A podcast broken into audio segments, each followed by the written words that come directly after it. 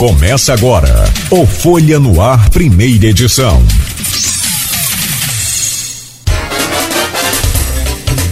Quarta-feira, 5 de outubro de 2022. Começa agora pela Folha FM 98,3, emissora, emissora do Grupo Folha da Manhã de Comunicação, mais um Folha no Ar, ao vivo com as principais informações desta manhã. Meu caro Bruno Dauaire, primeiro, muito bom dia para você, seja bem-vindo mais uma vez é, a este programa e te dar os parabéns pela sua reeleição e eu diria uma reeleição aí extremamente com vários significados que nós vamos conversar a partir de agora. Parabéns, bom dia, seja bem-vindo, Bruno. Bom dia, Cláudio, bom dia, meu amigo Aloísio, bom dia, Arnaldo. Prazer muito grande poder estar aqui, né, depois de 45 dias de muita luta, graças a Deus e à força do povo, a gente conseguiu o terceiro mandato na LERJ, é, aproveitar para agradecer os quase 70 mil votos que a gente teve nessas eleições. A gente quase triplicou a nossa votação é, da última votação de 2018. Então eu estou aqui muito grato e quero registrar aqui a minha honra e o meu respeito a cada eleitor que foi às urnas votar não só no deputado Bruno Dauari, mas participando de todo esse processo democrático ocorrido no Brasil no último domingo. Perfeito. Deixa eu trazer o bom dia só do Arnaldo, registrar a presença dele e, e já trago o bom dia do Aloysio para abrir então essa, essa pauta de hoje. Arnaldo Neto, bom dia, seja bem-vindo. Tudo ok com seu áudio aí? Verifique aí, por favor. Eu não estou muito bem com o Skype. né? bom dia para você, bom dia Luiz, bom dia Bruno, Bom dia, sobretudo, os ouvintes da Folha FM. Também parabenizar o Bruno pela vitória. Mais uma vez, a região vai contar com quatro cadeiras. Esse eixo, Campos, História da Barra, São Francisco, que a gente sempre costuma é, cobrir com mais afinco. Inclusive, hoje, na página 2, trouxemos a votação dos 43, né, a votação tanto nas, nos seus municípios quanto na, no estado inteiro. Então, parabenizar a Bruno aí, que mais uma vez está representando a região. Não, esse trabalho aqui da Folha da Manhã é fantástico. Eu confesso que é, não é fácil juntar todos esses dados, mesmo com tudo digital hoje, é, ainda dá trabalho. Meu caro Aloysio Abreu Barbosa, bom dia. Na sua relação sempre de profissionais e ouvintes aqui da Folha FM, acho que um dia nós vamos ter que fazer um programa só para agradecer. Porque ontem eu fui à, abertura da feira e o que tem de professor, de aluno, de amigos acompanhando esse programa e falar, pede o Aloysio para colocar lá junto dos taxistas e dos motoristas de aplicativos, os é, a professores também, que nós também sofremos. Então depois a gente fala sobre isso. Mas bom dia e obrigado pela presença, Luiz. Bom dia, Cláudio Nogueira.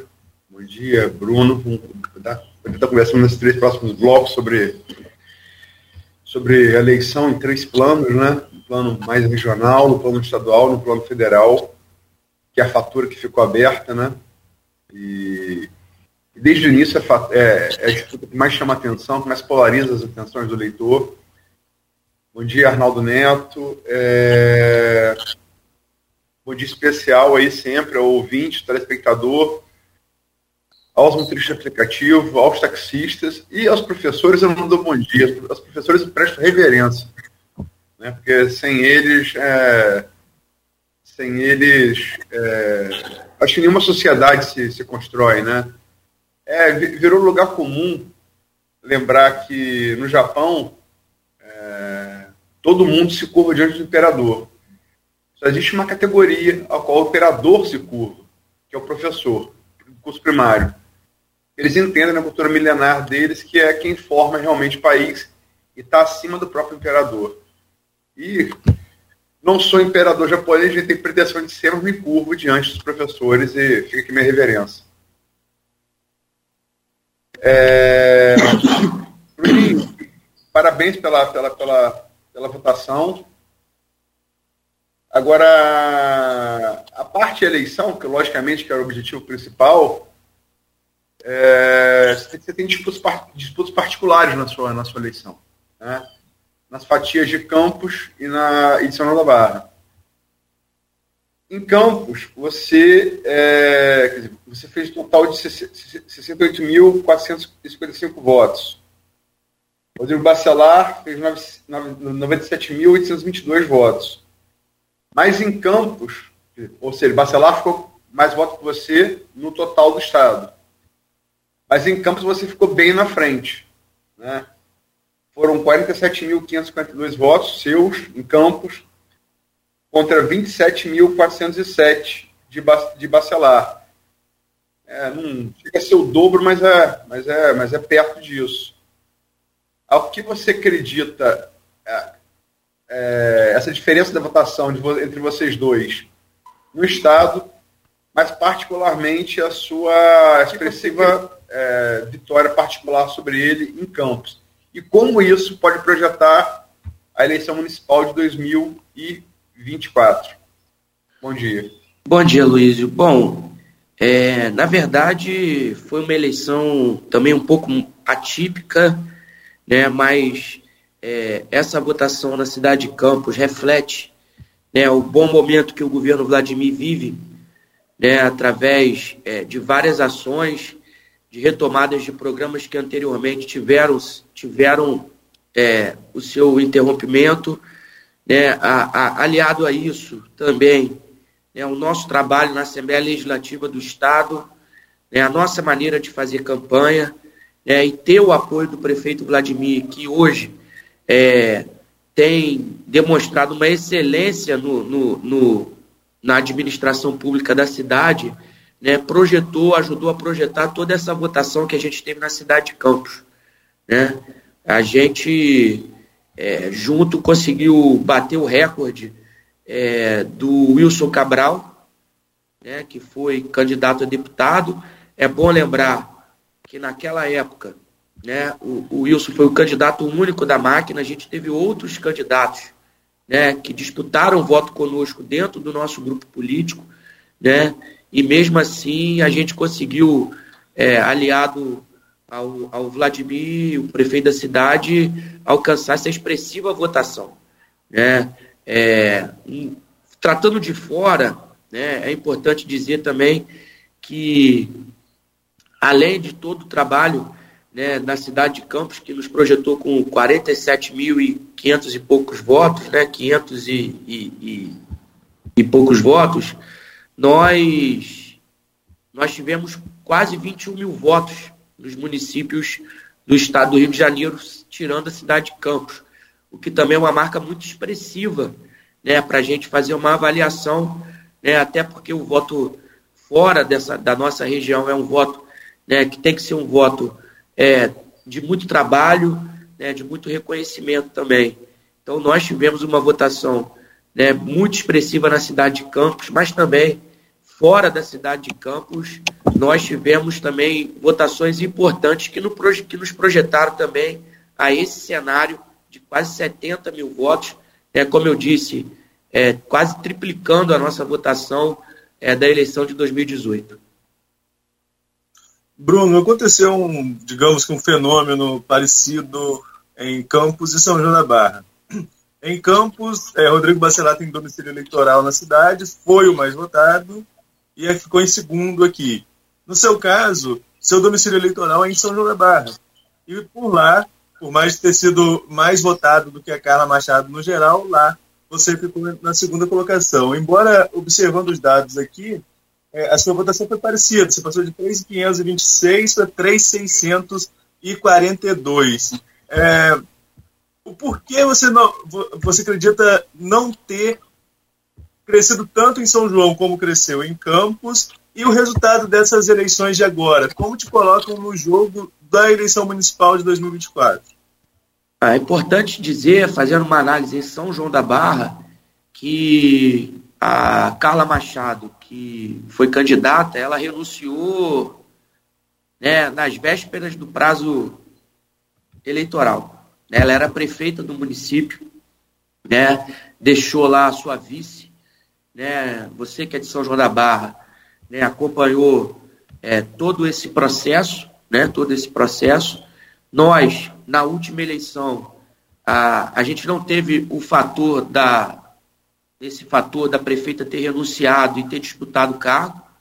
Né? Agora a gente teve a prefeita disputando o cargo com, né, com o poder da, eleitoral da, da máquina de São João da Barra, que é muito forte, né, que, tem, que tem lá é, muitas pessoas contratadas, programas sociais, eles já estão é, no poder aí já há bastante tempo, mas um dado importante para ser avaliado é, em São João da Barra é que, mesmo assim, 62% dos votos válidos né, não foram é, creditados à, à, à ex-prefeita Carla Machado.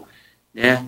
Ela teve quase 38% dos votos válidos, fazendo campanha praticamente somente no município de São João da Barra, e esse é um dado para ser avaliado. Né? Demonstra que o eleitor do município de São João da Barra, embora é, tenha dado essa votação né, à ex-prefeita, que eu acho que pelo poderio, né, ela tinha todos os vereadores é, da, da base apoiando, embora todo o poderio é, demonstre um cansaço, né, um cansaço, até porque 62% é, da população que foi às urnas é, não acreditou o voto a ela. E a gente teve também outros candidatos é, do município de São João da Barra, como o candidato Márcio Nogueira, que também disputaram votos é, no, no, município. Então, é, eu saio muito feliz com o resultado no município de São João da Barra, né, muito feliz. A gente é, manteve, aumentou um pouco a nossa votação, mas manteve né, o nosso eleitorado de oposição é, a, ao modelo político implantado no município pela ex-prefeita Carla Machado. Luiz Cláudio Fechado. É, Luiz, por favor. Perdão, perdão. É que tá moto passando, eu fechei para não, não atrapalhar. Desculpe. Bruno, você me respondeu. Eu deixei logo o Arnaldo passar por cima da barra, senão ele fica, ele fica ele fica ali se coçando se não falar de segunda barra, mas é, você não respondeu a pergunta completamente da primeira pergunta que eu fiz. Eu perguntei da projeção dessa, porque olha só, é, nós temos é, 2018 como preâmbulo de 2020. A disputa particular, a federal de Marcão e Vladimir, né? É, Vladimir se elege, Marcão, Marcão não. Marcão não se elegeu por uma, por uma questão de acaso, foi a onda bolsonarista, né, que atropelou, mas o fato é que não se elegeu, elegeu suplente, chegou a assumir a cadeira e Vladimir se elege. Né? Marcão no grupo Rafael, Vladimir no grupo Garotinho. É, Marcão é, é mais votado em campo do que Vladimir, não é tanta diferença quanto você fez com o Rodrigo mas é, aquilo foi considerado preâmbulo para 2020, o Vladimir se elege prefeito. É, você teve, repito, em Campos, uma votação muito maior do que a de Rodrigo, bem maior. Você é apoiado desde, desde, desde 2014, bem antes do Vladimir ser prefeito, por ele. Inclusive, a, a, sua vitória em 2014 é considerada por muitos analistas como independência ou morte de Vladimir em relação a Garotinho. Vladimir queria vir candidato, o pai não deixou para apoiar Pudim, ele foi, lançou você e trabalhou muito pela sua eleição. Trabalhou pela sua reeleição em 2018. E como agora, representando esse apoio de Vladimir e ficando bem à frente de Bassalar, que é o líder da, da oposição, o líder da bancada de oposição na Câmara, como isso pode servir de preâmbulo para as eleições municipais de Campos? O senhor da Barra Arnaldo, logicamente, vai falar, mas de Campos em 2024. É, o, o, o, Vladimir foi um grande vitorioso nessas eleições, né? É grande vitorioso. Né? Elegeu é, o Thiago Rangel. É, a nossa votação demonstra, né, como eu disse, a popularidade do governo Vladimir. Isso é um recado muito importante, né, o recado das urnas nessas eleições agora, com a gente alcançando 47 mil é, quase 48 mil votos na cidade, é uma demonstração de muita força política é, do Vladimir, né, muita demonstração de força né, e de reconhecimento né, ao governo que, que ele tem feito. É, e como a gente sempre pregou, uma eleição precede a outra. Né? É, uma eleição precede a outra. O, Vladimir é, chega muito fortalecido né, na, nas eleições de 2024, né, chega muito fortalecido. A gente alcançou quase 20% dos votos válidos no município de Campos.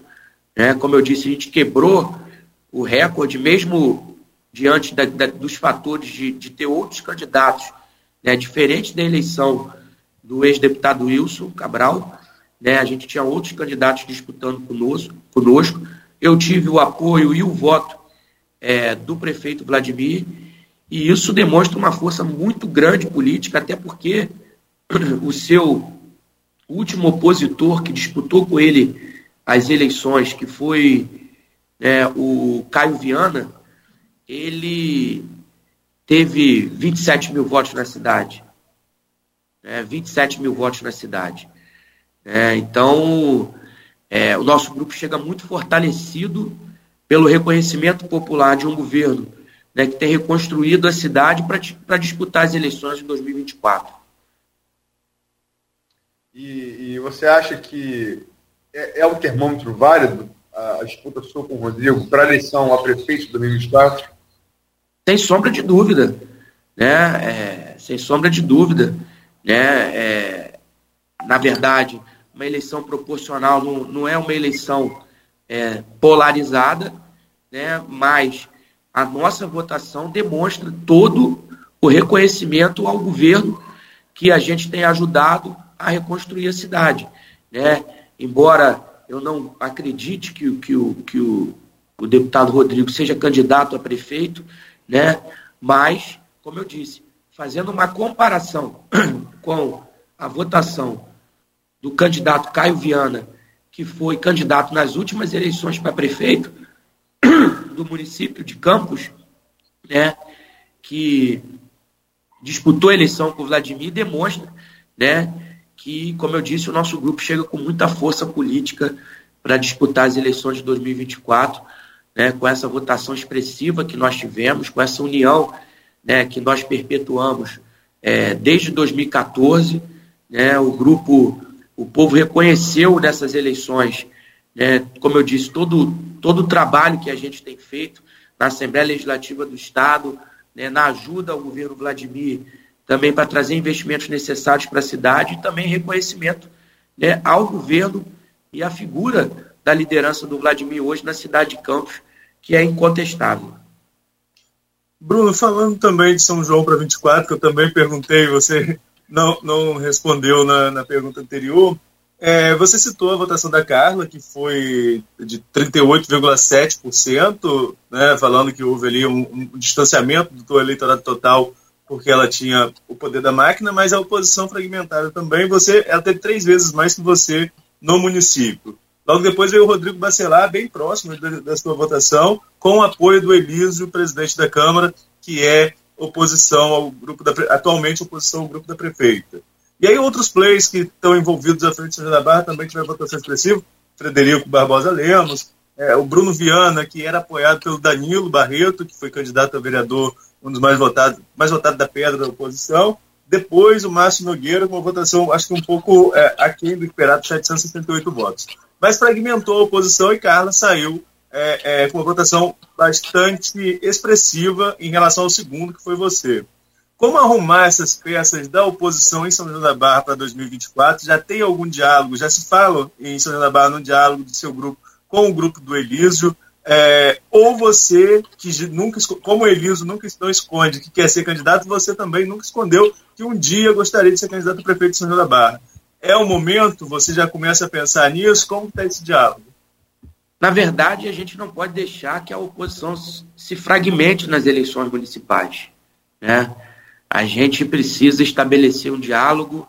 É, eu me dou muito bem é, com as figuras é, de oposição do município de São João da Barra né?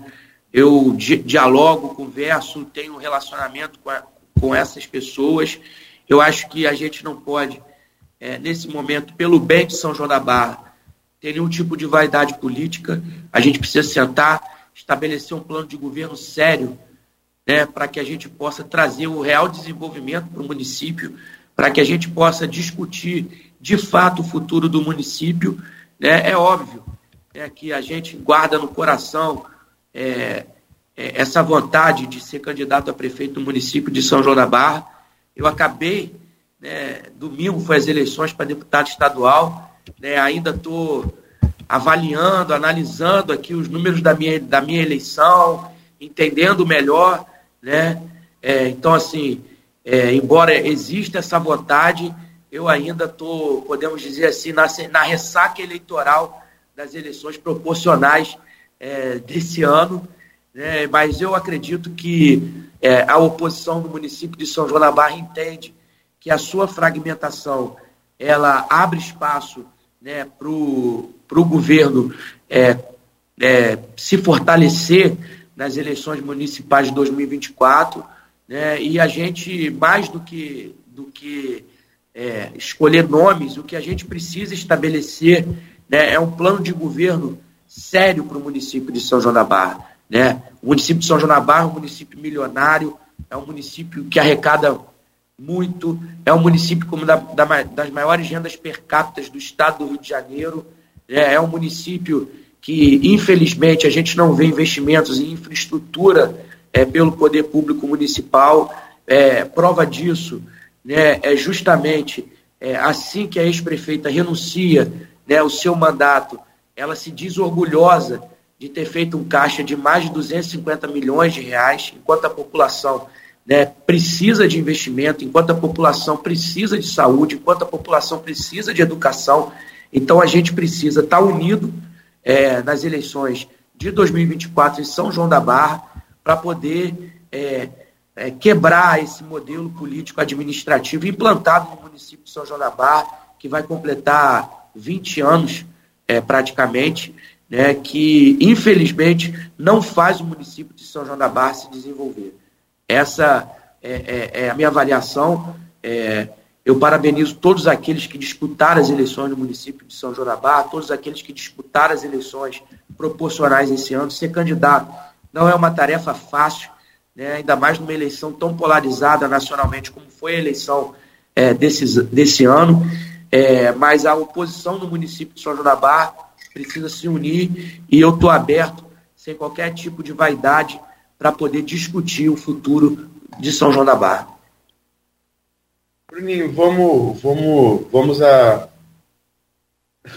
A gente falou de, a gente falou, a gente de disputa de garotinho parcelar e depois da eleição, na, no dia seguinte, na segunda-feira, logo de manhã, Vladimir, é, ele teve, logicamente, no, na noite da, do domingo, como é de como é de, de praxe, é, político que apoia outros que, que se consagram na, na, urna, a uma comemoração, né? Até pela alívio da, da tensão, né? Que, toda disputa eleitoral é, é tensa, né? Muita conta, muito, muito compromisso, enfim, muito corpo a corpo. É, ele comemorou na, na, de noite de domingo com você e Thiago Rangel, que é vereador de sua base. Você é aliado, como a gente falamos aqui, desde 2014, o Thiago Rangel, vereador da base. Outro que fez uma bela votação, aliás. É... Depois Arnaldo fala, fala o slogan da campanha de Thiago Rangel. É, é... Mas é... na segunda-feira o Vladimir vai, vai para o Instagram e acena uma bandeira branca aos deputados é, como o Arnaldo falou, não, do, não do, do, norte fluminense, mas de Campos da Barra, né? São cidades irmãs, né? São cidades irmãs. É, colocou, é, congratulando você, não só você, Thiago, é, como também Carla e Rodrigo. É, o, mais, o mais significativo é Rodrigo, porque é o líder do grupo hoje majoritário na Câmara Municipal de oposição. Né? É o líder em conteste desse grupo. E assinou a bandeira branca.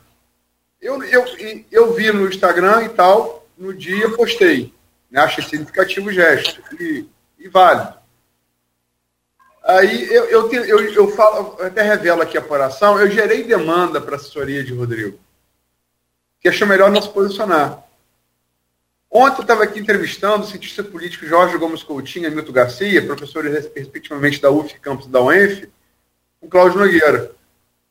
No intervalo, abaixo do telefone. E a gente estava analisando essa bandeira branca de Vladimir. Terminamos o primeiro bloco municipal, o, o municipal, perdão, é, regional, analisando isso. Baixo telefone é Marco Bacelar. E falando que não, que não dá, não dá para levar Marco ela falou outras coisas também, mas assim, a parte publicável é que não dá para levar é, é, é, a bandeira de, de Branco Vladimir a sério, porque Vladimir, no sábado, enquanto a carreata de Rodrigo com Caio acontecia pela cidade de Campos, com o cantor Belo, antes da carreata acabar, Vladimir fez um vídeo, postou no seu Instagram, uma uma, um adesivo colado à testa da assinatura de Juninho Virgília Federal, sua estadual e de Clarice Senadora. E falou. É, como é que é? Como é que é? é para ser exato as frases, a frase dele. É, falou tem candidato fazendo de tudo para chamar a sua atenção, do eleitor, né? Teve candidato hoje que trouxe até cantor de pagode para fazer carreata na rua com ele. Sábado, na véspera do pleito. Ele provoca, claramente, provocando o Rodrigo. Tem eleição no dia seguinte, na segunda, bandeira branca.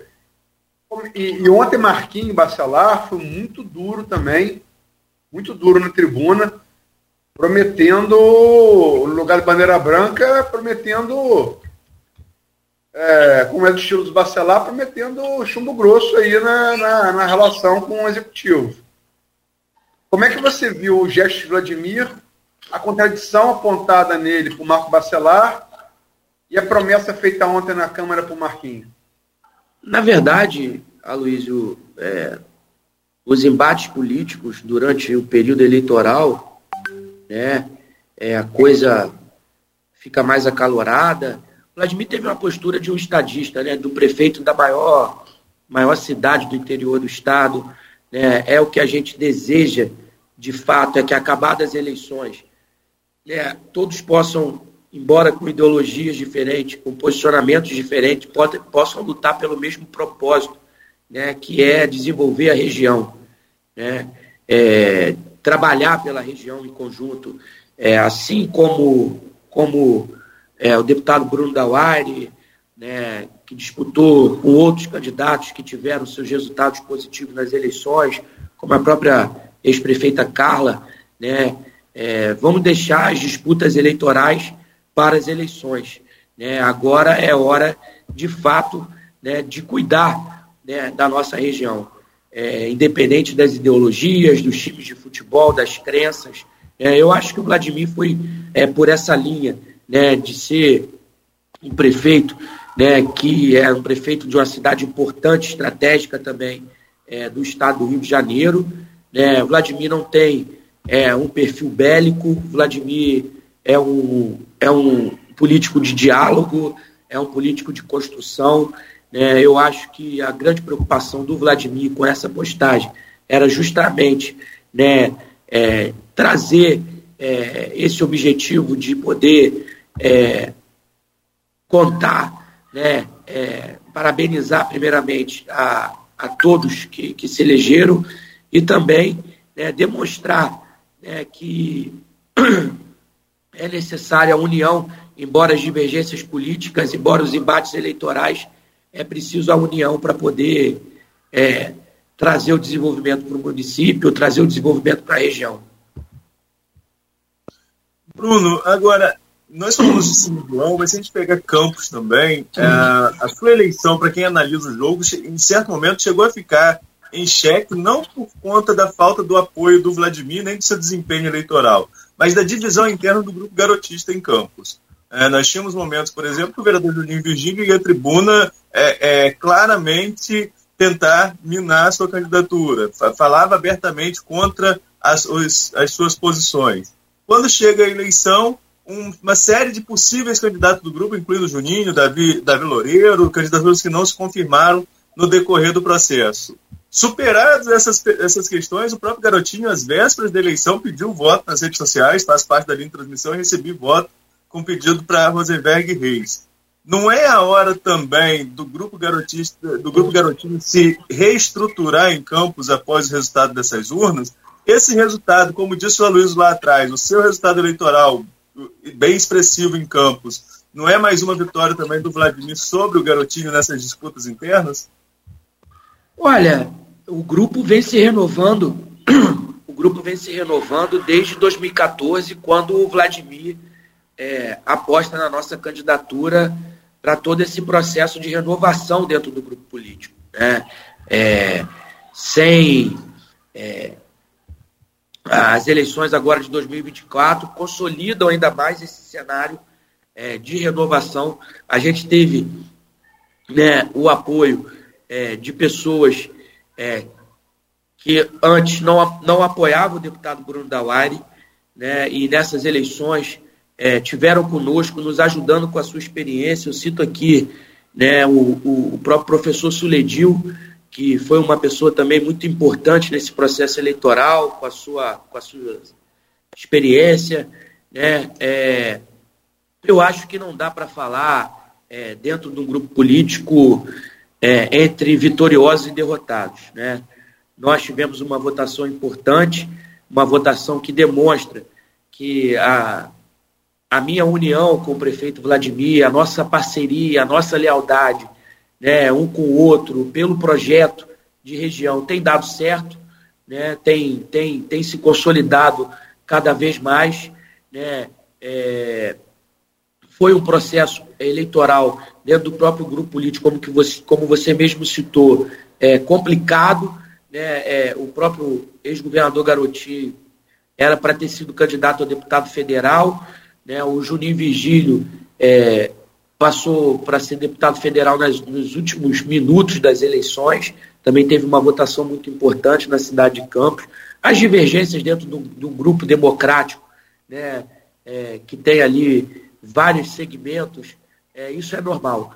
Mas não dá para falar em derrotado. Eu acho que o processo de renovação ele se consolida cada vez mais e a gente precisa agora estar tá mais unido ainda, né, tá, tratar é, de, de, de recompor algumas peças que podem ter ficado soltas nesse processo, mas eu acredito que não dá para falar entre vitoriosos e derrotados, até porque estão é, tratando do Vladimir, que hoje é o, uma liderança incontestável dentro da cidade de Campos. Para falar sobre a reeleição de Castro no primeiro turno, a de Romário também, é claro, sempre voltando aqui ao, ao nosso canavial, né, como dizia o nosso saudoso Capi, não é, Luiz? Então a gente faz essa pausa rápida. Ah, Luiz, eu volto com você nesse bloco, por favor. Na, na sexta-feira, uma análise aqui com Arnaldo e com Cláudio Nogueira, eu. É, uma coisa, pesquisa é, é a tendência, retrato do momento, né, do presente. É, eu, no meu entender, tá, estamos até conversando na, na, na, aqui no intervalo, as pesquisas não erraram. As pesquisas é, que o voto útil, isso o próprio, o próprio Felipe Nunes, cientista político, diretor do Quaest Pesquisa e Consultoria, é um instituto que tem, tem feito seu nome nessa eleição, ele falou isso na quarta-feira. Voto, a, a, pesquisa não registraram voto útil ainda, e o voto útil se dá sempre entre 48 e 24 horas antes da urna. Quase sempre é assim. Sério, as pessoas de sábado dando uma vantagem porque, veja bem, as pesquisas confirmaram a, quase de maneira exata a liderança de Lula, confirmaram a grande vantagem de Castro e a grande vantagem de Romário. É, é, Fala-se muito que as pesquisas erraram com, com Bolsonaro nas intenções de voto, mas se você comparar é, pesquisa voto na urna, Bolsonaro e Ciro, está ali. O voto aconteceu, nas 24 horas anteriores e foram e foi de, de Ciro para Bolsonaro. O voto útil que o PT pregou aconteceu. Os eleitores de Ciro, só que não foi para Lula, foi para Bolsonaro. e também uma parcela de indeciso, tinha 11%, mas enfim. Mas com base nas pesquisas, vamos falar antes do plano, do plano, do plano estadual, eu falei aqui na sexta-feira com o Arnaldo e com, e com o Nogueira, e falei, ó, ninguém, ninguém estranhe se na segunda-feira a gente estiver aqui falando no segundo turno presidencial da definição de Cláudio Castro no primeiro turno. Falei isso aqui na sexta-feira. E como de fato se deu. Né? É, em relação a Cláudio Castro, eu admito que é um feeling. Eu estava com esse feeling até pela grande rejeição de Freixo. Sempre liderou a rejeição. E diferente de Bolsonaro, ele não tem a máquina para furar, para furar essa, essa rejeição. É um deputado. Bolsonaro é presidente. Castro, é, eleito no primeiro turno, é, seu aliado político, você foi, você foi, você, foi aliado de Wilson Whitson antes e depois, depois dele, né, quando ele herda o governo de, do impeachment de Witzel, e sai muito fortalecido dessa eleição, né, com, com uma eleição primeiro turno é uma eleição consagradora para qualquer político, uma disputa em dois turnos, né. Como é que você vê, como é que você viu essa vitória de Cláudio Castro no estado do Rio de Janeiro? Pois é, eu, eu sempre é, é, né, eu gosto de acompanhar as pesquisas eleitorais. É, conversei com, com, o governador Cláudio Castro é, uma semana antes, é, praticamente uma semana antes das eleições. Falei para ele que eu acreditava muito na vitória dele no primeiro turno, pelo que eu estava sentindo nas ruas, né, pelo que eu observava dentro do cenário político. Cláudio é uma figura é, carismática, o Cláudio é uma, é uma liderança é, nova no Rio de Janeiro.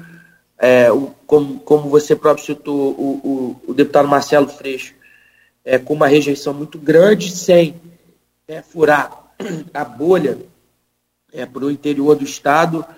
Né, o, o, o, Freixo, o Freixo teve apoio da, da ex-prefeita Carla Machado é, é, na região, mas não conseguiu é, furar essa bolha, até porque o governo Cláudio Castro, ele, ele desde a, da, do governo Garotinho, a gente não vê é, tantos investimentos é, no interior do estado. Quem anda, a gente que andou por todos os municípios do interior, a gente percebe né, é, as obras acontecendo, os investimentos de infraestrutura sendo feitos, é, as rodovias sendo recapeadas.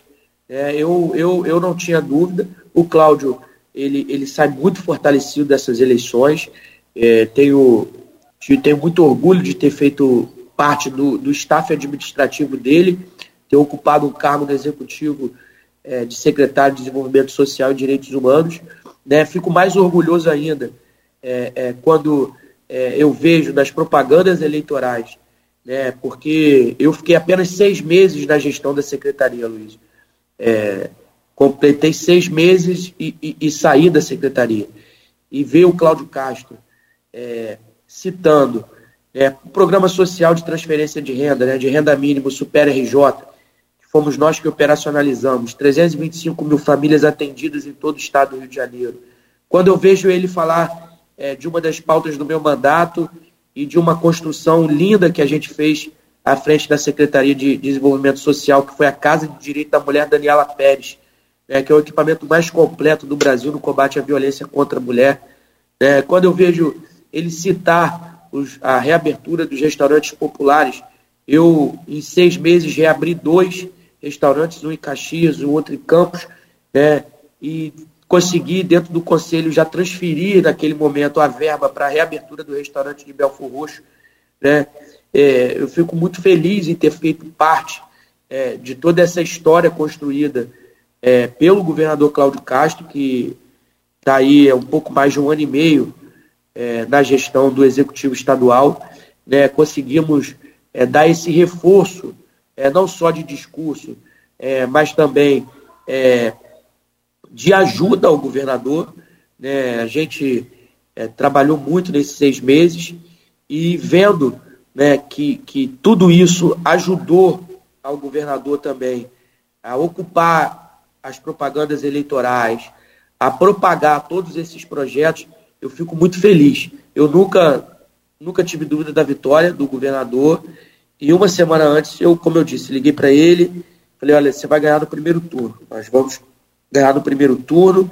Eu tinha pesquisas internas que me diziam isso, inclusive na cidade de Campos, é, dois dias antes, né, a gente tinha feito uma pesquisa interna que apontava realmente uma votação muito expressiva é, do governador Cláudio Castro no município de Campos dos Goitacazes. E aí também enviei uma mensagem, falei para ele que era para ele ficar tranquilo que a cidade de Campos, a região norte, a região noroeste, iria corresponder à altura todo o governo de excelência que, que ele tinha feito.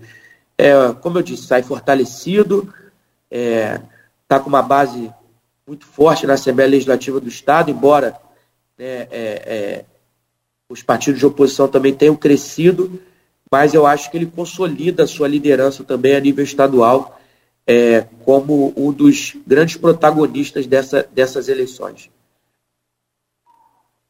A eleição de Castro, como você falou, Bruno, foi uma eleição é, é, muito forte, consolidada, uma, uma, ampla vitória, sobretudo aqui na região. São Francisco, por exemplo, deu mais de 85% dos votos a Castro. Mas a eleição também é uma eleição para governador. E o partido do, do, do senador, desculpa, o partido do governador tinha candidato ao Senado, que era Romário, mas o grupo do União Brasil tinha a candidatura da Clarissa Garotinho. Como foi essa divisão interna entre vocês, entre quem apoia a Castro, apoiar a Clarissa, essa divisão na hora de campanha na rua? E como que você avalia mais um mandato ao Romário? Romário que já é senador há oito anos e agora é, consegue aí um passo para mais oito anos à frente do Senado, é, com uma cadeira no Senado representando o Rio de Janeiro. Bom, eu apoiei abertamente a, a deputada Clarissa, né, fiz campanha para Clarissa. É, eu acho que tenho a avaliação de que, infelizmente, é, o Daniel Silveira, que concorreu subjúdice, é, se tivesse retirado sua candidatura, a Clarissa tinha chances reais de ganhar as eleições. O voto é, da direita e da centro-direita ele, ele, ele se dividiu. Né? A Clarissa foi, teve uma votação expressiva, muito bem votada, é, mais de um milhão de votos. Né? É, diante todo esse contexto político, né, tendo três candidatos a Senado disputando né, praticamente o mesmo eleitorado. O Romário é uma figura muito popular, né, é um nome que, que, que chega né, por tudo que ele fez no futebol. É, a gente agora tem que é, cobrá-lo para que ele possa é, ajudar o Estado do Rio de Janeiro, possa representar o Estado do Rio de Janeiro. Eu confesso que eu Gostaria muito, conheço o Romário, adoro a figura do Romário, mas eu gostaria muito é, de ter é, de ter tido a Clarissa Garotinho eleita, porque é uma, é uma mulher, é oriunda do interior do Estado, conheço as pautas que ela defende. Né? Então, assim, é, eu a, acho que a Clarissa seria uma senadora muito importante é, e preparada tecnicamente para poder defender o Estado do Rio dentro das pautas, é, sobretudo na questão do Pacto Federativo, né, que é onde o Rio de Janeiro ele sai muito prejudicado, é um dos, é um dos, é um dos estados que, que mais é, arrecadam recursos e impostos para a União, né, e a gente aqui é, precisa ser olhado de maneira diferente. Eu acho que a Clarissa é, seria muito importante dentro, dentro desse contexto no Senado Federal para poder discutir essas particularidades e peculiaridades do, do, Estado do Rio de Janeiro diante do Pacto Federativo.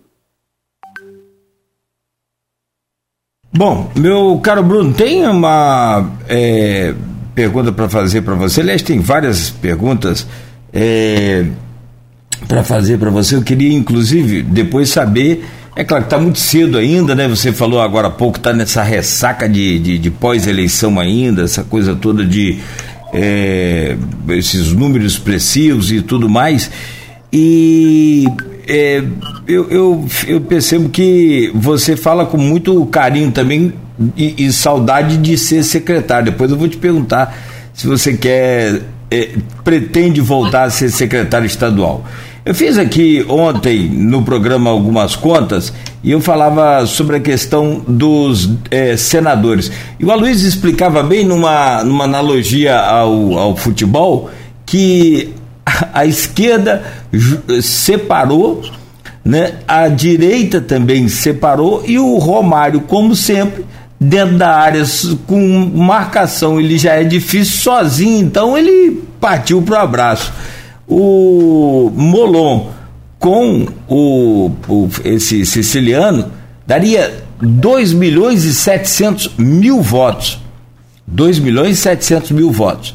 Romário teve 2 milhões e 300 mil votos. Eu estou arredondando, tá? Desculpa os menorzinhos aí.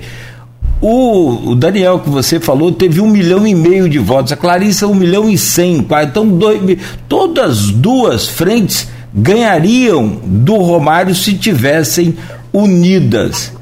Como você avalia essa desunião e o que, que é possível fazer para essa, é, é, essa nova política que você falava em renovação no início do programa? Olha, é, no, no, início do programa, o Arnaldo me perguntou sobre São João da Barra, né? É, sobre a questão da oposição é, ter sido é, fragmentada nessas eleições. Isso é um aprendizado importante né, para que a gente possa ter para as próximas eleições. Né, que é, não se dá para aqueles que têm é, projetos similares, programas similares, vontades similares, ideologias parecidas, é, que fazem, querem, é, fazem oposição ou, ou disputa algum tipo de cargo é, dentro do, de um eleitorado se dividir. Né? Isso aconteceu também na eleição é, de 2018 para governador. Né? Naquele momento, né, o Wilson foi uma figura que se projetou nessas eleições.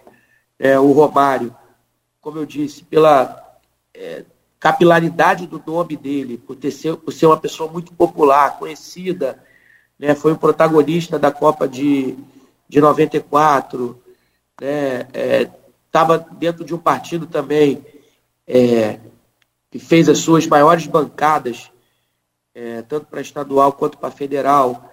É, a gente precisa ter maturidade política para poder entender o contexto político é, e não arriscar né, o futuro é, por causa desses tipos de vaidade.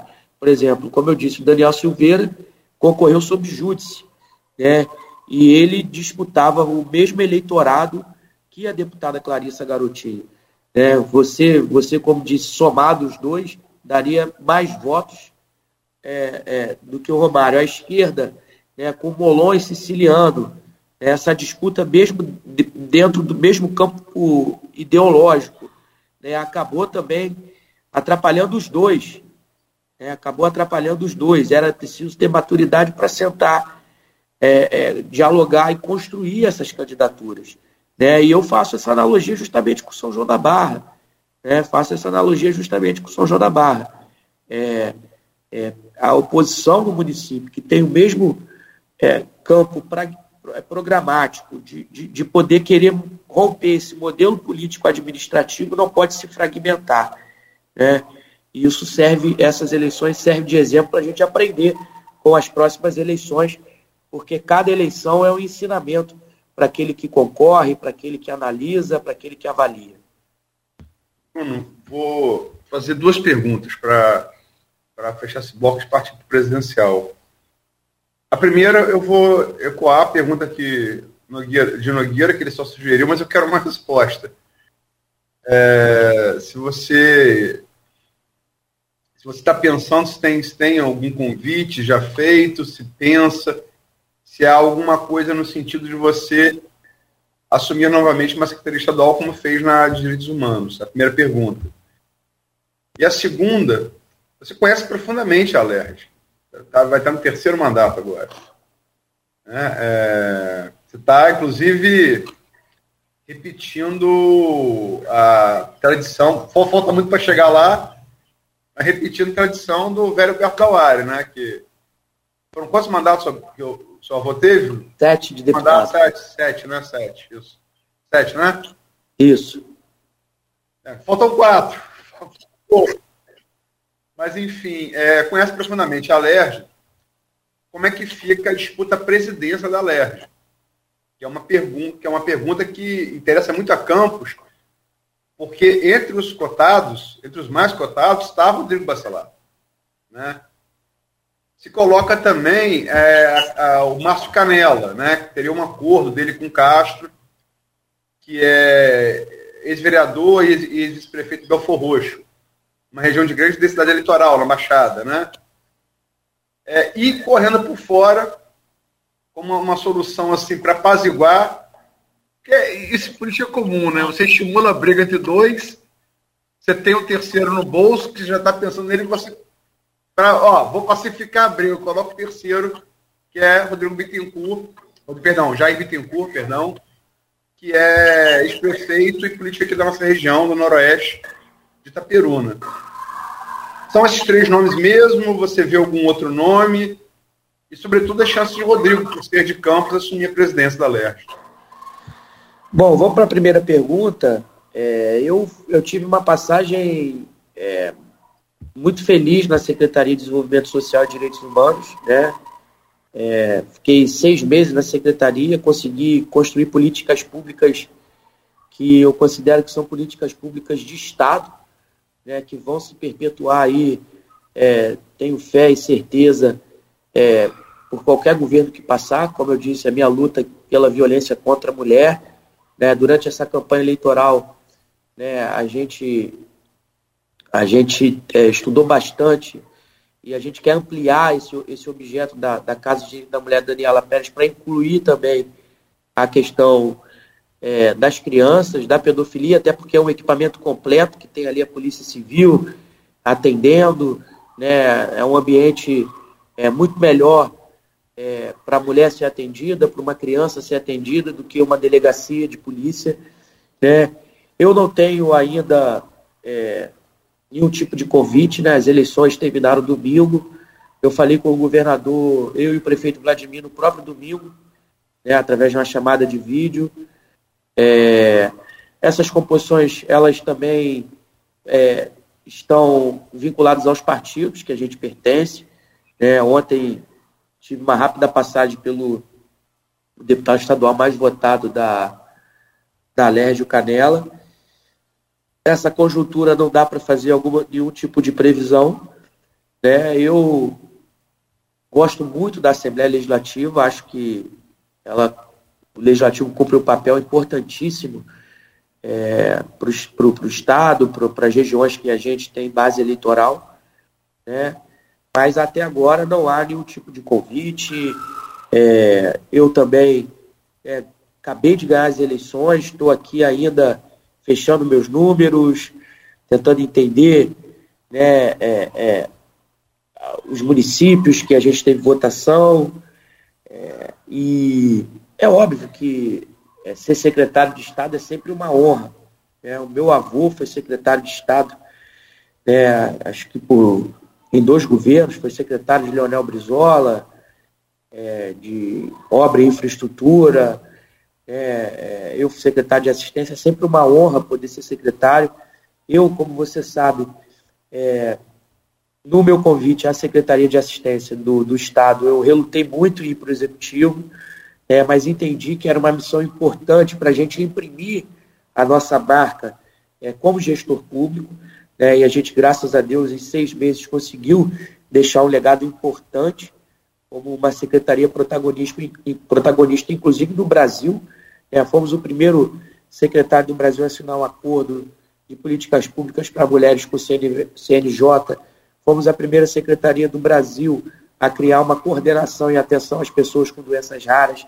Foi a primeira secretaria do Brasil a criar uma coordenadoria de direitos humanos para agentes de segurança pública. Né? A gente quebrou muitos paradigmas né? e deu assim uma visibilidade muito grande à secretaria. Então, é sempre uma honra poder ser secretário, só que agora a gente continua exercendo o nosso mandato de deputado. Eu estou no Rio de Janeiro, né? ontem tive da LERJ, hoje estaremos de novo discutindo pautas e projetos importantes e também batendo na porta dos secretários para poder né, trazer recursos, resolver demandas é, dos municípios do interior de todo o estado do Rio de Janeiro. A eleição para presidente né, é, sempre, é sempre muito disputada na, na LERJ, né, as forças políticas elas se, se cruzam nesse momento. Né, eu confesso que não, não participei desse diálogo do acordo é, em relação à presidência é, para o Márcio Canela, que é um companheiro que eu tenho muito carinho e respeito. Né? É, escutei falar também é, sobre esse acordo. Eu acho que eleição para presidente da LEGE, o governador tem um peso muito importante. Né? O governador tem um peso muito importante. Essa é uma avaliação muito concreta diante de todas as eleições presidenciais que eu vivi. Né? Então, é, o Cláudio Castro, se tiver tido esse acordo né, com o, o Márcio Canela, ele sai como um grande favorito. Né? Nós temos dois colegas que eu também tenho relação, embora é, adversários da região, disputando o mesmo voto, que é o Rodrigo e o Jair Bittencourt. Né? São pessoas que também são, têm experiência, o próprio Jair Bittencourt é, já foi prefeito, já já está também no seu, no seu, terceiro mandato, mas ainda é muito cedo para fazer qualquer tipo de avaliação em relação à presidência da LERJ. É, os deputados ainda estão, como eu disse, nessa ressaca eleitoral, é, tentando entender os números, mas é óbvio que essas articulações começam. É, né, acredito que nos próximos, nas próximas semanas as coisas começam a clarear para a gente ver é, para onde está andando esse barco, mas deixo aqui registrado que a participação do governador né, e do governo ela é crucial para a eleição de presidente da Leste é o Rodrigo. É, disputa, é, o Jair, como você disse, tem aí o seu nome também vinculado. Né? Por outro lado, essa história do acordo com, com o Márcio Canela. A gente precisa avaliar é, e, e, escolher o melhor presidente que possa pacificar também. O presidente ele precisa é, trazer é, tranquilidade para a votação dos projetos de lei na LERJ, precisa trazer tranquilidade para a discussão de pautas polêmicas, né? não pode ser o monopolizador da pauta e a gente tem que escolher o, o presidente mais democrático para estar discutindo pautas de esquerda, pautas de direita, pautas de centro, para deixar as representatividades através dos deputados votarem. E a gente tem que aguardar para ver para onde anda esse barco. Vou fazer uma, só uma pergunta, Nogueira, posso? Vai lá, claro. Eleição a presidente da LERJ. É, Canela, Rodrigo Jair. Bruno da Hora vota quem? Olha, a questão é partidária, né? É, Canela é do meu partido. Eu acho que é, tudo isso é uma construção. Eu não posso cravar aqui nenhum tipo de compromisso com o voto. É, é uma construção que, é, que, é, que é ser feita. Canela é do meu partido. Eu tenho é, é, amizade com os outros dois deputados também, embora sejamos adversários, embora é, é, a gente diverge e, e, em algumas questões, né, agora divergência em algumas questões, mas não dá para cravar aqui o compromisso de voto.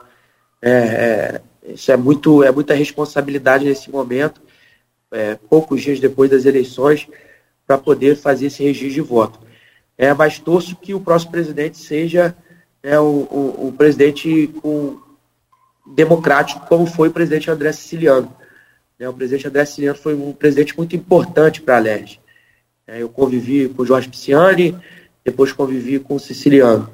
Né? Foi um, um presidente muito democrático, que não escolheu os projetos para serem votados, embora polêmico, sempre botou na pauta e deixou a representatividade do povo é, é, é, é votar. Então a gente precisa, é, nos próximos anos, de um presidente que seja um presidente democrático, possa ter a sua linha ideológica, mas não coloque ela à frente é, é, da sua gestão como presidente da LEG, que é um poder muito importante e precisa ser fortalecido. Bom, são 8 horas e 22 minutos. Meu caro Bruno Dauaire, é, vou pedir licença a você, ao Arnaldo, ao Aloísio. Vamos ao intervalo, mas antes eu quero só saber se você pode projetar para a gente aqui uma coisa. Aloísio e Arnaldo, dá licença para eu fazer só mais umazinha também próximo mandato seu, você vai contar com a presença de uma conterrânea sua na casa. Carla Machado será deputada, é deputada estadual, vai assumir. Como é que vai ser esse relacionamento aí de dois sanjoanenses lá na casa? Eu acho que a gente precisa, é, obviamente, com todas as divergências, ter um relacionamento institucional importante pelo bem, pelo bem do município. Oi, voltou? Pelo bem do município, pelo bem do interior do estado. Desculpa, é, Bruninho, mas é, a, acho que a tensão foi tão grande que caiu sua, sua linha. Não, entrou uma ligação aqui. Entrou uma ligação. Entrou uma ligação.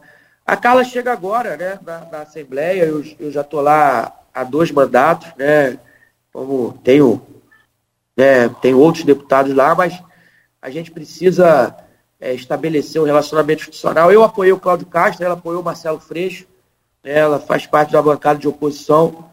É, a gente precisa é, ter esse relacionamento institucional respeitoso.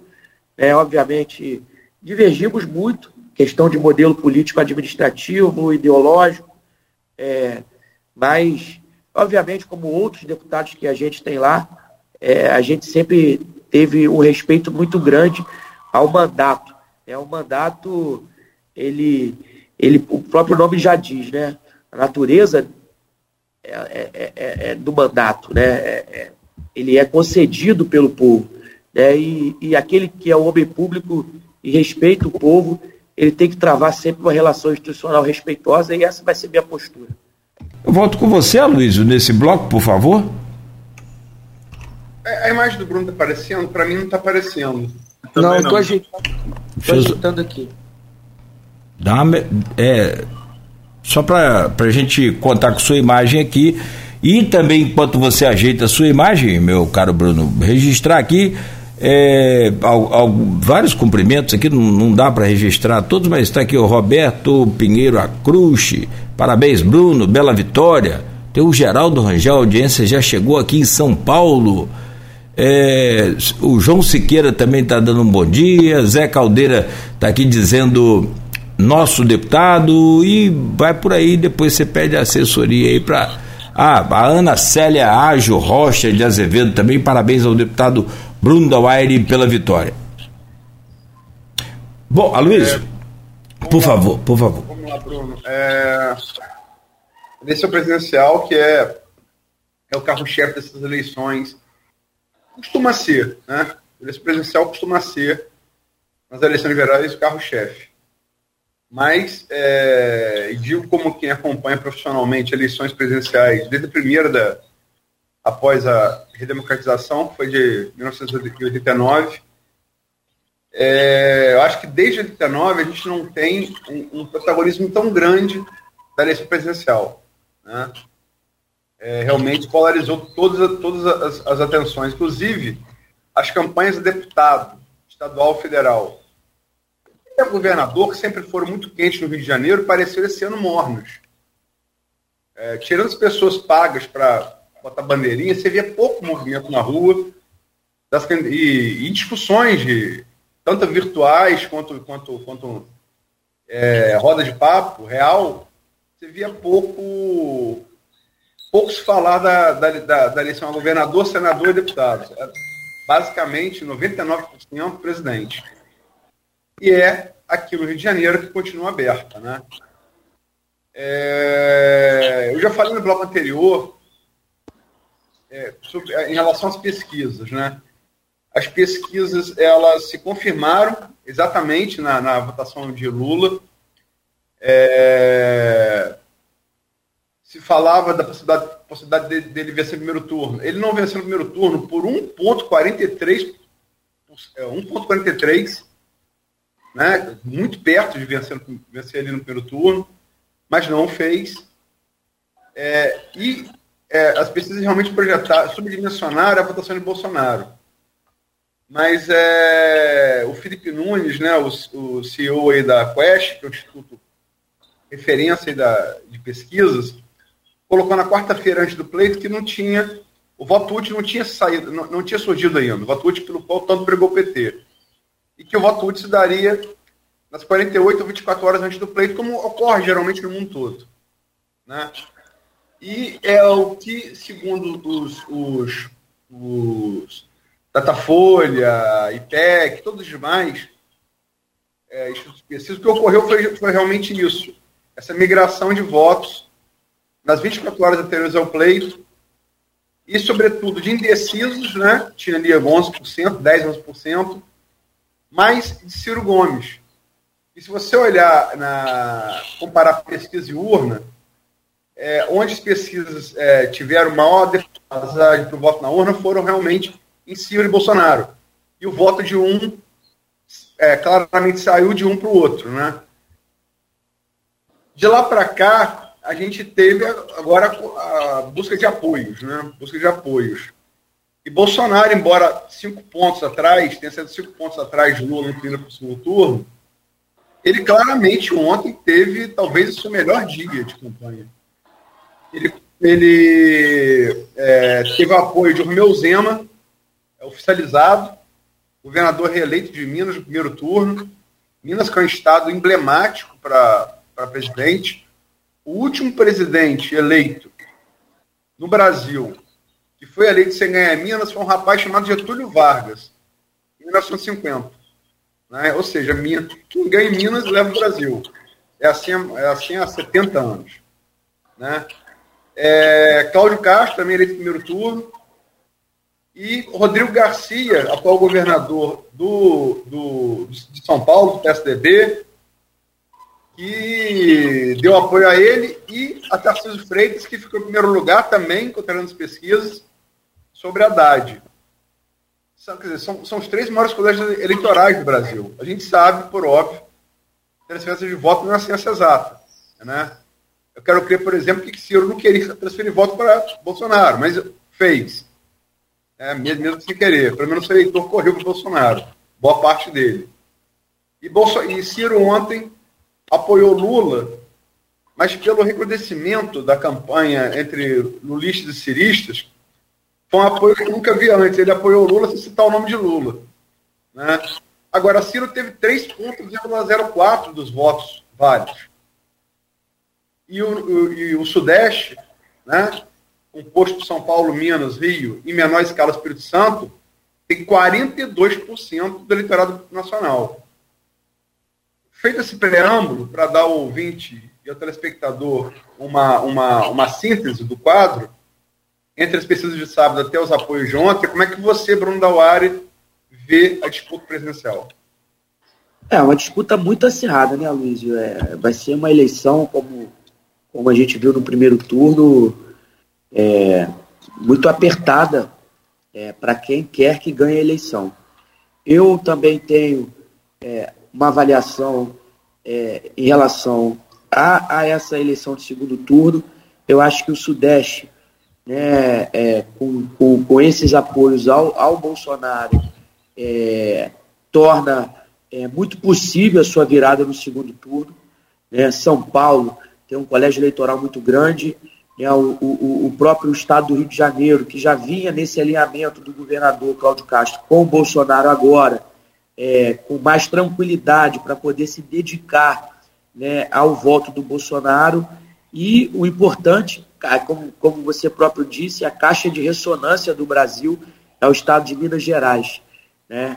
É, com esse apoio do Romeu Zema, é, declarando apoio e voto no Bolsonaro, é, me parece né? A gente precisa ver como, como se comporta o eleitor é, nos próximos, nas próximas pesquisas eleitorais com esses indicativos de apoio. O próprio Sérgio Moro, também lá no, no Paraná, é, também é, declarou apoio, é, mas eu acredito que com, com, com todo esse fortalecimento do Jair Bolsonaro na região sudeste, eu acredito que ele tem grande chance é, de dar essa virada no segundo turno em relação ao PT do Lula, é, justamente por ter, por ter os seus colégios eleitorais é, é, lhe imputando esse, esse, esse, esse apoio, ser colégios eleitorais estratégicos é, como caixa de ressonância para todo o Brasil.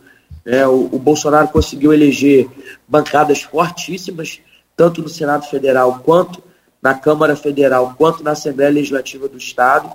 É, é, são, são parlamentares que vão se dedicar agora né, ao, à campanha do, do Bolsonaro. Eu sempre falei em relação às pesquisas que o Bolsonaro tem, tem um voto que as pesquisas não conseguem captar. Né, ele, ele, ele ganha muito na questão das abstenções. É, concordo com, com, com, a sua avaliação em relação à questão do voto útil, né, mas também sempre ponderando é, que é, essa migração de eleitores de, dos outros deputados para o Bolsonaro é, também não fazia diferença na questão do voto útil para também ir para o segundo turno, porque se os eleitores continuassem caminhando com o Ciro Gomes, continuassem caminhando com outros, com outros presidenciáveis, né, é, é, o resultado é, do segundo turno seria o mesmo. Então, é, o Bolsonaro, eu, eu, sempre digo que tem um eleitorado, que é um eleitorado que que está empolgado, é um eleitorado que, que, que é militante, que vai às urnas, né? É, foi o primeiro turno de muita espera nas filas, né? isso pode influenciar muito né, as abstenções é, no segundo turno, e, e, eu acredito que o Bolsonaro ele se projeta dentro de todos esses cenários que eu, que eu acabei de citar. Então eu acredito que a grande chance é, do Bolsonaro virar essas eleições é, no segundo turno, é, com todo esse contexto político já é, perpetuado desde o dia de ontem é, no cenário eleitoral é, para o segundo turno. Então, é, é uma eleição, como eu disse, muito dura, vai ser uma eleição decidida por pouquíssimos votos, mas hoje, observando todos esses apoios importantes em relação à candidatura do Bolsonaro, eu acredito que ele tem grande chance de virar essa eleição do segundo turno. Bruno, pensando já no, no, no pós-eleição, nós vivemos num país dividido desde 2014, naquela eleição bem acirrada de Dilma e Aécio, na qual o Aécio não aceitou praticamente o resultado das urnas, contestou o resultado das urnas no dia seguinte, pediu auditoria, e de lá veio o processo de impeachment, o rompimento é, é, do mandato da Dilma com a ascensão do Temer, e depois surge o Bolsonaro e o, e o país. Independentemente de, de, bandeira ideológica que se defenda A ou B, o país em si não voltou ainda para um rumo concreto a essa divisão clara entre as forças políticas. Você acredita que o resultado das urnas deste ano deixa o país ainda nessa condição ou há caminho para pacificar o Brasil? É, eu sempre digo que resultado eleitoral é igual decisão judicial, né? Pode se contestar, mas tem que se cumprir. Né? Tem que se cumprir. É... Hoje, se o, o Bolsonaro, é, às vezes, né, há alguma discordância em relação à postura dele, é, porque a gente às vezes espera de um, de um presidente uma postura estadista, né? É, o Bolsonaro ele fomenta né, estrategicamente essa, essa polarização, essa divisão. Bolsonaro é, já vem fazendo isso há algum tempo, foi o que levou né, o deputado federal à época a se tornar presidente da República.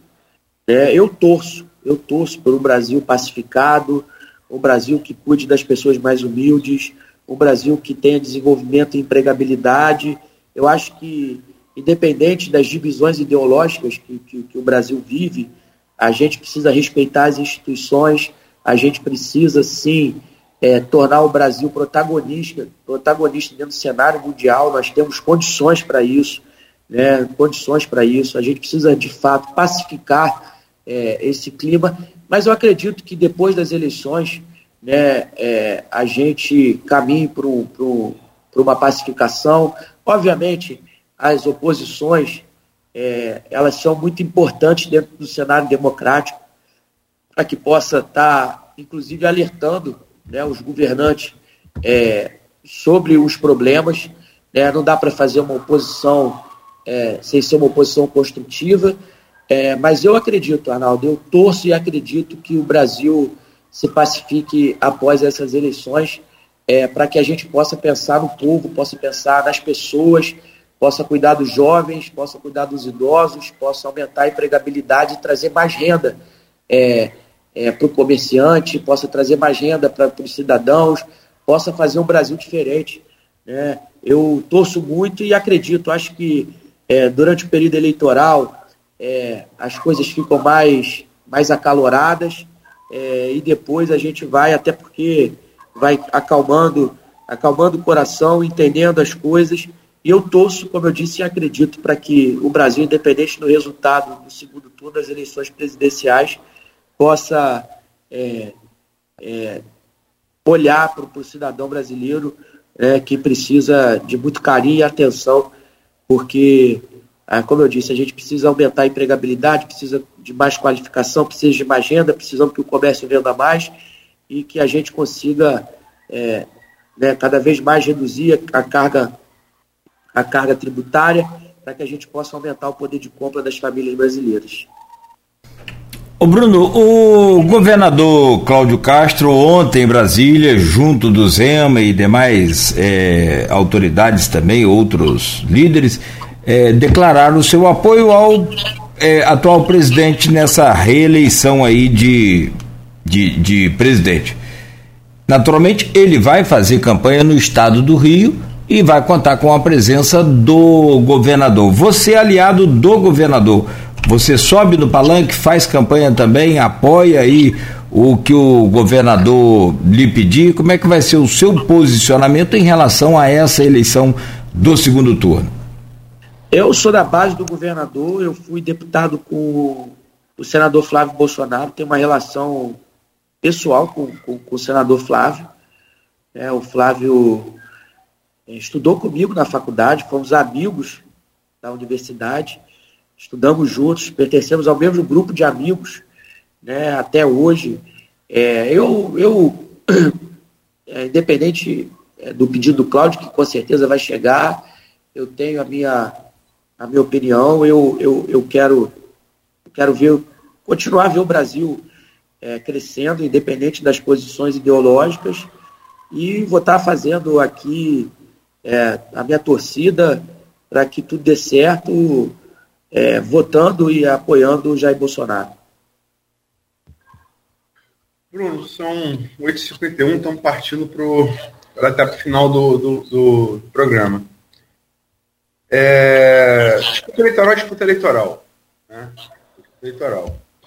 Como você falou no início, lá, no primeiro bloco, é, da distinção entre é, a provocação de Vladimir no período eleitoral e a bandeira branca assinada após a eleição, né, é, eu acho que está correto essa distinção.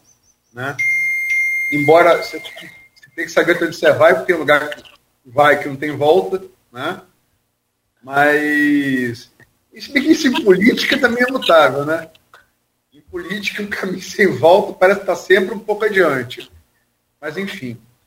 É, você falou, e é verdade, você lembrou o apoio de Sérgio Moro, que é, ganhou bem de Álvaro Dias no Paraná. Lembrou que das 27, é, você não lembrou, mas é o número, das 27 vagas do Senado esse ano, 20 foram de senadores com apoio de Bolsonaro. Né? E você também é advogado. Né? É, você acabou de falar, você fez, você fez, você cursou direito junto com o Flávio Bolsonaro. É, é muito claro, é muito claro. É, e aí não é torcida para A, B ou C, é constatação de fato. Que Bolsonaro, através do orçamento secreto, ele controlou o Congresso. Né? Ou, não vou dizer controlou, até porque há quem diga que ele foi controlado pelo Congresso.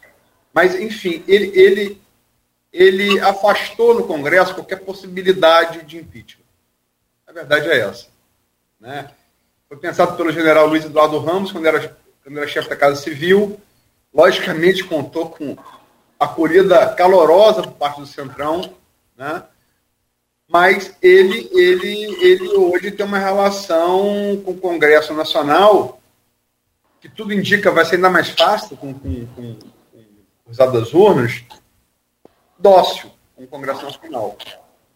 E na, na questão dos três poderes, pensado lá para Montesquieu, desde o século XVIII, executivo, legislativo e judiciário, o poder que não aceita é, os arroubos de Bolsonaro é o judiciário, né? é o Supremo TSE. Então, o Supremo TSE. Só que com a maioria no Senado, o que muitos bolsonaristas pediam, que é impeachment de ministro, né, vai poder ser feito. Porque, constitucionalmente, o lugar para você fazer impeachment de ministro é realmente o Senado. Né? E, é, e, além do que, mudar coisas que o Lula, no auge da popularidade, nunca usou. Como, por exemplo, o terceiro mandato. Né? Ele tem hoje, caso ele, ele chegue, ele se reeleja, ele tem hoje base parlamentar para isso. Né? Não te preocupe, enquanto democrata, que eu sei que você é, enquanto advogado, enquanto cidadão, essas possibilidades, que são, aliás, possibilidades que são, não são escondidas, elas são assumidas por Bolsonaro. Ele fala o tempo inteiro nisso. O Aloysio, apoiar, né, votar, ele, ela, ele não quer dizer que, que você concorde com, com tudo que, que o candidato ou com a sua preferência é, faça, né, obviamente. Né? É, eu, sinceramente, não acredito. É, existem cláusulas pétreas, existe é, o respeito às instituições, as instituições elas precisam cada vez mais saírem fortalecidas do processo democrático. É, eu acho que é, não cabe no Brasil né, é, um terceiro mandato. Eu acho que, né, enfim, não, não, não, não vejo é, hoje a possibilidade de qualquer impeachment de, de ministro do STF, embora também tenha minha discordância, as minhas discordâncias com certos posicionamentos é, em relação à questão, é, às vezes exacerbada até pelo momento político, mas não, não, não creio, é, não é uma preocupação que me aflige, é, porque é, as instituições elas são muito fortalecidas no Brasil, o processo democrático aqui ele, ele o Brasil é uma das principais democracias do mundo. Né? Eu acho que isso é um discurso que é, pode ser um discurso do medo, mas é, eu acho que, sinceramente, não cabe isso no Brasil. Também não concordaria é, com isso. Eu acho que o Instituto da Reeleição ele, ele, já, ele, já, ele já é um instituto né, consolidado, importante, para que o, seu, o gestor possa realizar políticas de Estado, né, que, que em quatro anos ele, ele não consegue, mas eu não vejo isso, não acredito nisso, não acredito mesmo. Bruno, só para complementar, é, não vou falar de possibilidade, vou falar de caso real. A bancada bolsonarista já pediu impeachment de Alexandre Moraes no, no, no Senado. E passou. O Rodrigo Pacheco não botou nem para votação. Barrou na origem. Mas já aconteceu. Por que, por que o que já aconteceu com minoria não iria acontecer de novo com maioria? É, eu, eu, eu, não acredito, Luiz. Eu, sinceramente, eu acho que é, a, gente vive, a gente vive numa democracia de, de, de representação, né? né? A, a, os parlamentares que estão lá são representantes, né? Uma democracia é, que respeita, tem que respeitar o judiciário, os posicionamentos. É, eu, sinceramente, não, não vejo essa possibilidade. É, apesar de existir é, na legislação a possibilidade de, de impeachment de ministro. Né? Eu até é, gostaria que, que é, esses cargos vitalícios fossem pudessem ser igual aos cargos dos agentes políticos, né? Muitos deles que precisam concorrer às eleições para renovar, né? mas é, eu acho que isso não é um prognóstico que possa se desenhar. É, embora hoje o Bolsonaro tenha, tenha, como você disse, a maioria da bancada é, de senadores. Mas eu acho que são senadores que, que precisam respeitar as instituições, entender o papel dela dentro do processo democrático, embora discorde, né? Não há, não vejo também nada que fuja da linha do campo democrático, né? embora muitas das vezes é, discorde de alguns posicionamentos é, de, de alguns ministros, mas eu acho que, como eu disse, não vejo essa possibilidade, embora, se você for fazer matematicamente é, a quantidade de, de, de senadores é, do Bolsonaro. É, existia também uma pressão muito grande na época, mas a gente vive no regime presidencialista. Eu acredito também que o próximo presidente do Senado também não vai permitir que certos arroubos sejam perpetuados dentro é, do Senado Federal. É, eu discordo, a não ser que haja alguma coisa é, fora da, dessa linha, e hoje eu não vejo isso. Espero que seja certo. Tomara. Tomara. São 8 horas e 59 minutos em Campos. Meu caro Bruno Dawaire, agradecemos aqui a sua presença. Muito obrigado. Desejamos toda sorte para você, seja na Alerj ou como secretário, o que você escolher lá na frente. Evidentemente que a gente torce e torce é, por um motivo só, para que a nossa região seja beneficiada com os seus trabalhos lá, com sua luta lá no, no Palácio ou também na, na Aleste. Grande abraço, muito obrigado e até a próxima. Obrigado, Cláudio. Eu fico muito grato de participar aqui sempre com vocês. Sou um fã do programa, um admirador pessoal de cada figura que dividiu essa bancada conosco. O Arnaldo, você, é, o Aloísio, que é um, um, uma pessoa que a gente admira muito pela sua inteligência, né, embora é, a gente saiba é, das questões ideológicas, é, é, um cara que consegue sair é, desse campo para poder observar friamente os números, sempre gosta de ler as suas análises e opiniões através né, da Folha da Manhã. Eu quero aqui só finalizar, agradecer né, a cada liderança, a cada cidadão a cada companheiro, as pessoas que agregaram conosco nessa eleição, as pessoas que acreditaram é, nos nossos projetos, agradecer do fundo do meu coração. A gente vai continuar lutando pelo Estado, pelo interior mais forte, a gente vai continuar lutando pelas pautas que a gente sempre defendeu, mas eu não posso deixar de, de agradecer a cada um né, de vocês, lideranças, cidadãos, pessoas que foram às urnas e confirmaram lá o deputado Bruno Dauari. Foram quase 70 mil votos, é uma votação muito expressiva na cidade de Campos. A gente, 47 mil, quase 48 mil votos. São João da Barra, né, São Francisco, né, que também reconheceu, né, a gente fez uma votação também muito importante na cidade de São Francisco. Eu vou estar aí, se Deus quiser, nesses municípios, agradecendo pessoalmente, mas eu não posso deixar de registrar aqui esse importante veículo de, de comunicação, a minha gratidão né, e mandar um beijo né, para o meu pai, Betinho Dauari, que foi, é, como sempre é, peça fundamental nas minhas eleições. Deixar um abraço né, e um registro também de agradecimento né, ao prefeito Vladimir, né, à esposa, primeira-dama Tassiana, que foram também pessoas que abraçaram a nossa campanha, pessoas que estiveram conosco, mesmo cansados nas, nas caminhadas, as minhas lideranças, os meus amigos, muito obrigado e pode ter certeza que vocês terão um deputado lutando com muito afinco na Assembleia Legislativa do Estado. Um beijo grande e boa semana a todos. Só para despedir aqui, deixa eu chamar o Arnaldo Neto. Por favor, Neto. Opa, valeu Nogueira, Luiz, Bruno, mais uma vez parabéns e boa sorte aí no mandato. É, a região, mais uma vez, como disse lá no início, com quatro cadeiras é importante. Acho que a fragmentação tirou um pouco a chance. Não falei ainda depois da eleição, vou aproveitar o espaço que é, a, a, a, fragmentação tirou um pouco a chance da, da, região ter um candidato eleito a deputado federal e é importante que se tenha essa representatividade.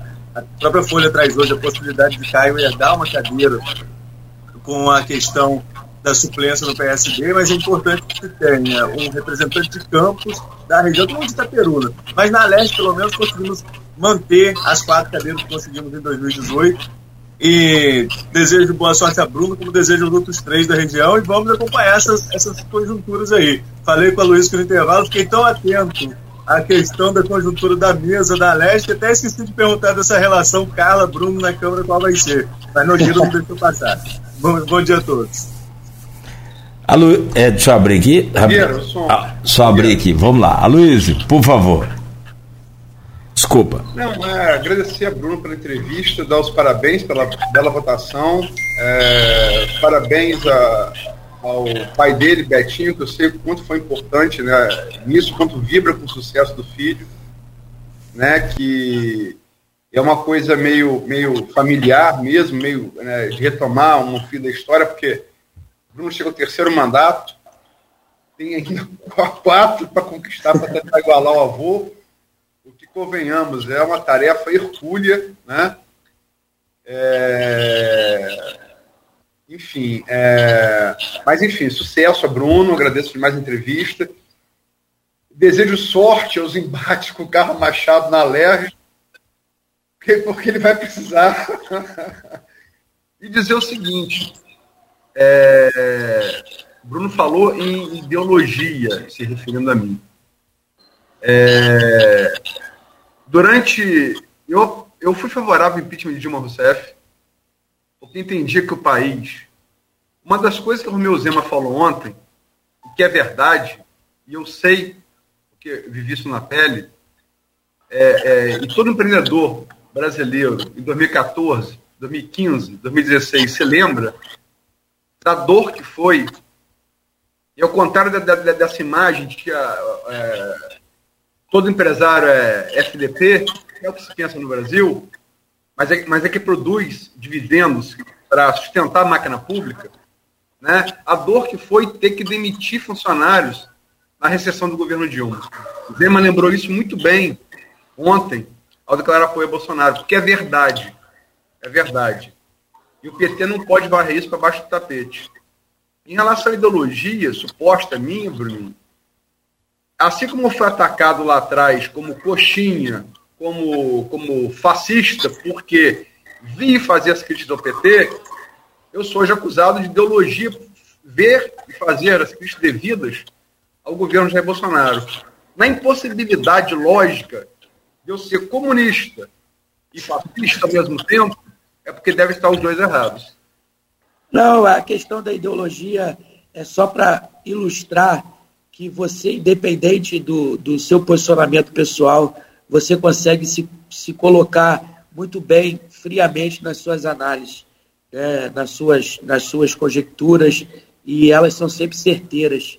É, foi a isso que eu me referi, independente do, do, do, do seu posicionamento. É, eu sou seu fã por causa justamente disso de você separar muito bem né, qualquer tipo de paixão, e aí eu não posso entrar nesse mérito, porque, é, embora seja um admirador e seu amigo, a gente está é, faltando tomar aquele cafezinho na sala da Folha da Manhã, que eu vou aí te fazer uma visita, né?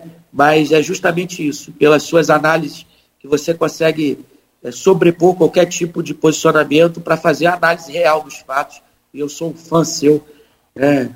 É, eu falo isso por onde ando.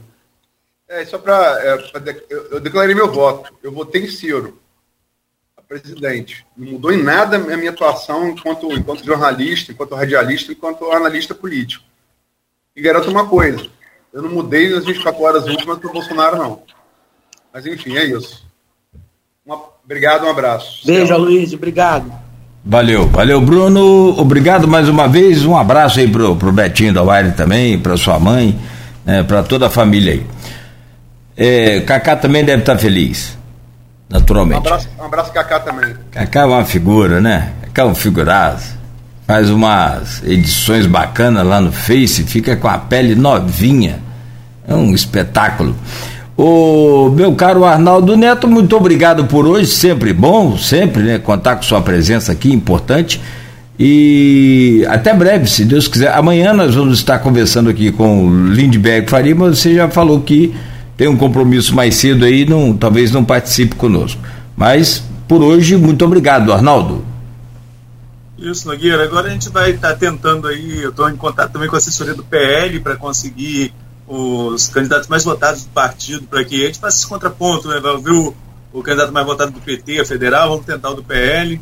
Já temos também o deputado eleito Tiago Rangel, marcado para a próxima quarta-feira. Estamos em contato com a deputada uhum. eleita Carla Machado. O Aloysio está tentando também é, com, com o Rodrigo Bacelar, é hora da gente ouvir quem teve a, a oportunidade renovada ou creditada nessas urnas, né? E em breve também os outros play do, do, do jogo para saber aí a, as análises em relação a essa corrida eleitoral e vamos tentar aí é, ouvir todo mundo, ouvir todos os lados E por falar na corrida presidencial, as contestadas pesquisas hoje estão de volta, né? De então, volta. mais tarde É. tem mais noticiário político para a gente analisar. O Luiz vem fazendo esse trabalho aí à frente das pesquisas. Mais tarde tem a IPEC, já a primeira pesquisa do segundo turno. Obviamente, como foi durante todo o processo, os números vão ser contestados, tanto por um lado como o outro, quanto mais agora que só tem dois candidatos. Não são, não são certeiras nos números, mas são tendências, né? E agora tendências mais fáceis de acertar, porque são apenas dois candidatos. E aqui no estado do Rio é a única eleição do dia 30 de outubro.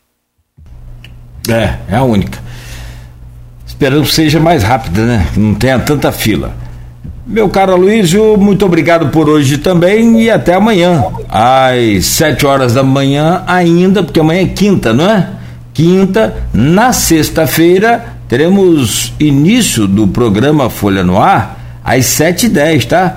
Porque são 10 minutos de propaganda eleitoral gratuita em rede, que é essa, 7 da manhã e meio-dia no rádio. Então, com 10 minutos, no caso para o estado do Rio, né? Só 10 minutos. Para os outros estados que tem reeleição, é, é, é, segundo turno para governador, aí são mais 20 minutos de propaganda.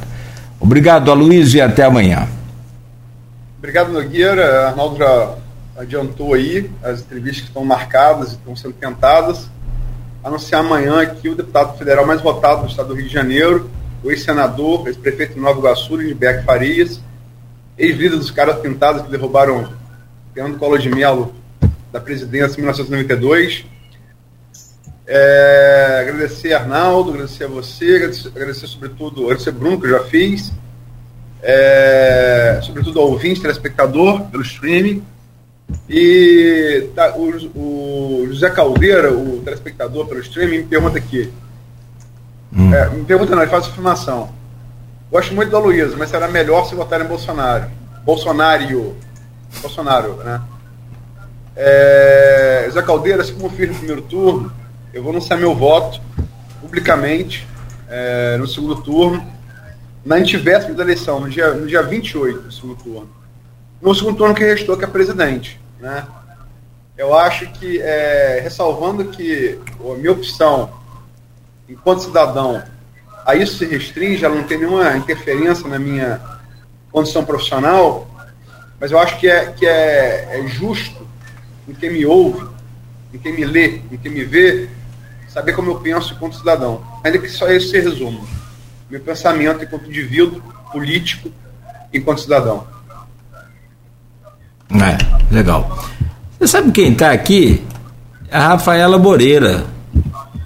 Rafaela Moreira. É, filha de Leonardo. Um beijo para Rafaela. Está aqui nos assistindo pelo Face. É, então, gente, muito obrigado por hoje. São 9 horas e 12 minutos. Vamos à, à luta aí. Tem um dia inteiro com muitas informações, tem muita coisa para checar, para analisar.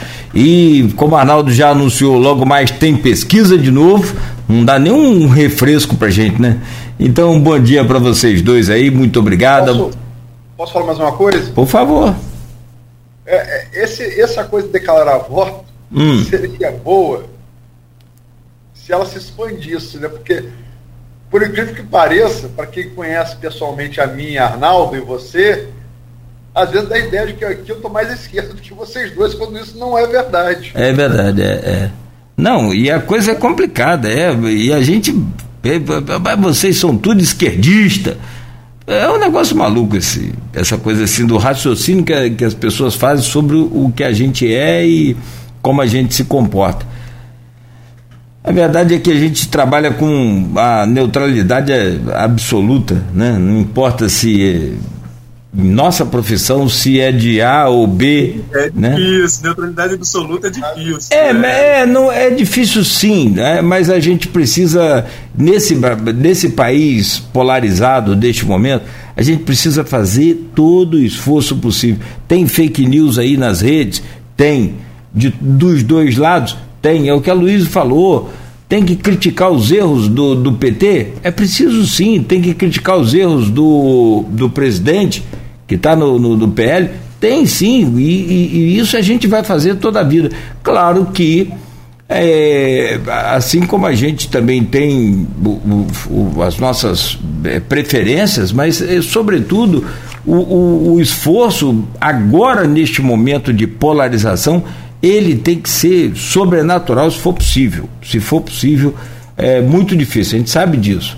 Né? Nós somos seres humanos, não tem nenhum é, é, produto químico passando na veia que não. É, é sangue mesmo. Pode não estar tá puro, mas é, é sangue mesmo. São 9 horas e 14 minutos. Um abraço para vocês dois aí. Muito obrigado. Com paixão, a gente só fala de time de futebol. E às vezes também, né? Porque a paixão tira a razão da gente. Um bom dia aí ao João Siqueira também. Grande abraço. Gente, amanhã, 9 horas, às 7 horas da manhã, de volta com o Folha no Ar.